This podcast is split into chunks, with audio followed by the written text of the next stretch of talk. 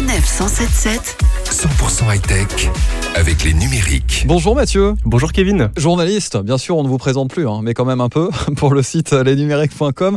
Nous avions déjà parlé, euh, je crois, si mes souvenirs sont bons, septembre, octobre dernier 2019, du coup, des deepfakes, des euh, vidéos qui euh, permettent de, de retoucher un visage par l'intelligence artificielle. Alors visiblement, euh, Facebook, ça ne l'amuse plus du tout, puisque euh, c'est terminé. On ne verra plus de deepfakes euh, sur le réseau social. C'est ça. Donc les deepfakes, ce sont comme, euh, comme vous l'avez dit, des vidéos retouchées avec des outils qui sont devenus très puissants grâce à l'intelligence artificielle, mais également très accessibles, ce qui fait qu'il est de plus en plus facile en fait de détourner une séquence vidéo pour changer complètement son message de manière très réaliste.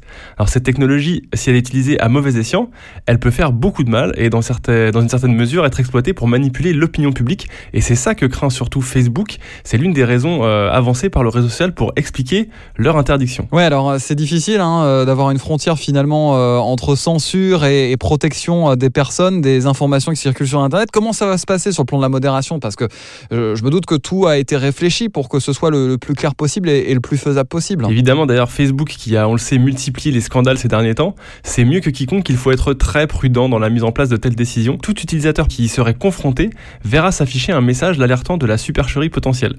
Si la manipulation est confirmée et que la vidéo est bel et bien un deepfake aux yeux de Facebook, alors elle sera supprimée.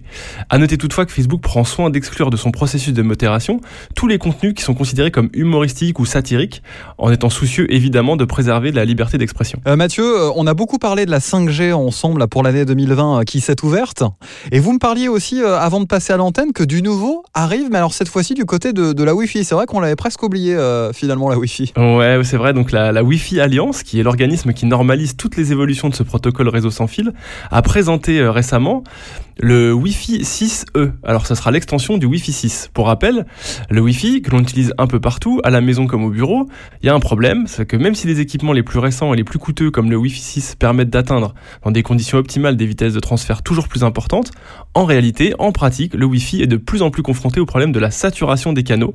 C'est vrai surtout en ville et c'est vrai surtout dans des environnements très chargés en ondes. Et c'est là que promet d'intervenir le Wi-Fi 6E, en permettant au Wi-Fi de déborder vers une bande de fréquence de 6 GHz, qui est elle moins encombrée et qui permettra également de profiter de débits améliorés. Donc avec le Wi-Fi 6E, on, on reste connecté. Bon, je sais pas si vous avez compris le petit jeu de mots. Ouais, on reste très connecté et toujours plus vite. M'en voulez pas. Merci beaucoup euh, Mathieu, on vous retrouve la semaine prochaine. Bah merci à vous, à la semaine prochaine évidemment. Retrouvez toutes les chroniques de Sanef 177 sur sanef177.fr.